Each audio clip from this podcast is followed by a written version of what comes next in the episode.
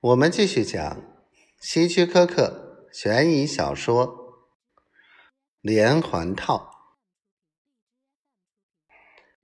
爱德华亲自从公司总部来到我们分部，就是为了介绍新任的分部主任查理。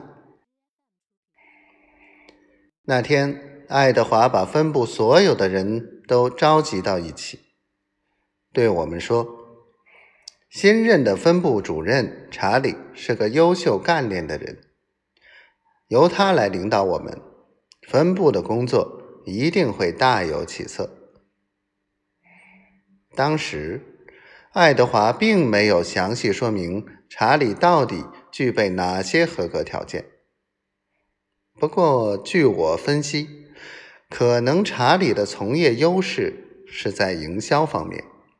而不是在会计方面。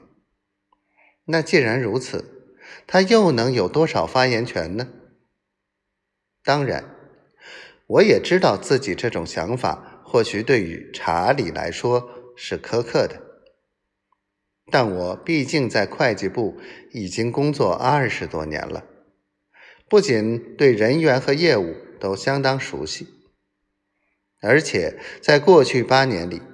我还一直是分部的二把手，所以对查理的到任，我从心里感到不爽。爱德华讲完后，大家就各自散去，回到自己的岗位上去处理业务。我也转身想离开，但爱德华向我招招手说：“艾伦，你等等。”我再来给你们介绍一下。说着，他招呼查理过来，对他说：“查理，这就是我以前同你说过的艾伦。”你好，艾伦。查理热情的伸出手，同时用两眼上下打量着我。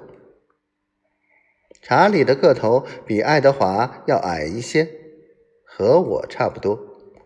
年纪也和我相仿，他的皮肤是褐色的，可能在阳光下晒的时间不短。他的脸部很光滑，几乎没有一丝皱纹。如果单从外表上看，是无法判断他的真实年龄的。查理，你知道吗？